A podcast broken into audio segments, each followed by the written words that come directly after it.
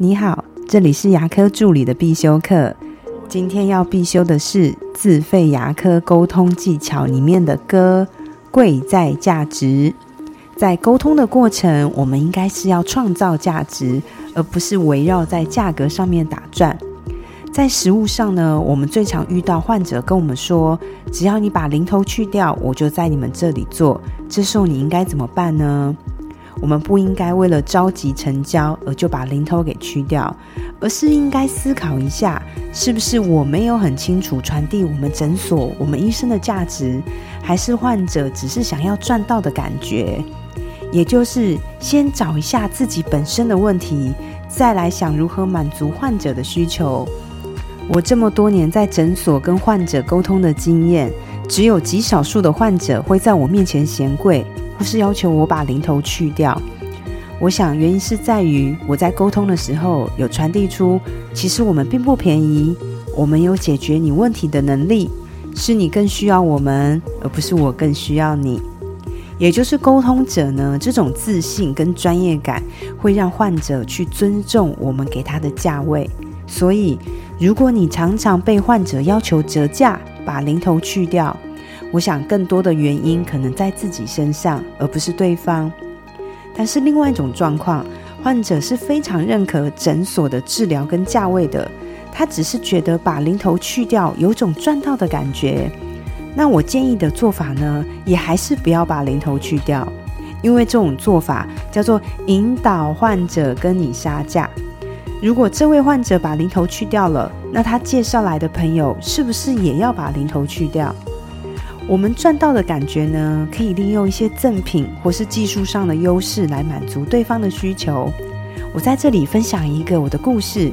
我有一位医师的朋友，他有天在帮患者做植牙调咬合的时候，这位患者就冷不防的问他：“他说，嘿，医师啊，我帮你介绍那么多人来植牙，你也没打个折给我诶。我这位朋友呢，他反应很快，他在想，如果我给他折价了。那他介绍来的人是不是也要折价呢？而且他的植牙总价比较高，那我还不如送他赠品，我损失的还少一点。于是呢，他就跟患者说：“与其折价，我还不如送你一把电动牙刷，我再多送你几个刷头，这样可以辅助你刷牙更干净。那等等呢，我请助理教你怎么使用这把电动牙刷。”过了几个月以后，这位患者的亲戚去他家，在浴室就看到了这把电动牙刷。亲戚就好奇的问他说：“哎，我最近也想买电动牙刷，哎，啊，你这把在哪买的？好用吗？”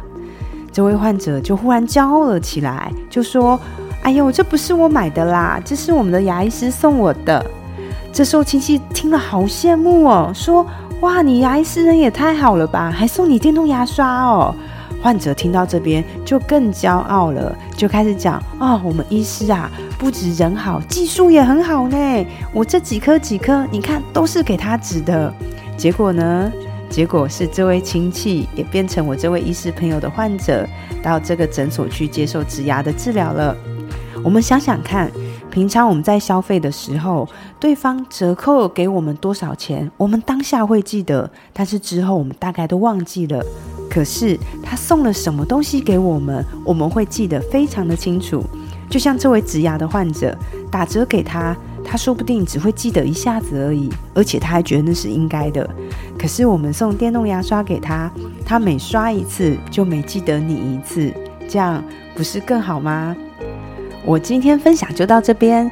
如果你觉得今天的内容对你有帮助的话，请帮我下载下来，或是分享出去，让更多人听得到。如果你对牙科管理、资费咨询、助理培训有任何的问题，也欢迎留言给我，或者是在龙宇牙体技术所的粉丝专业也可以找到我。那我们下次再见了，拜拜。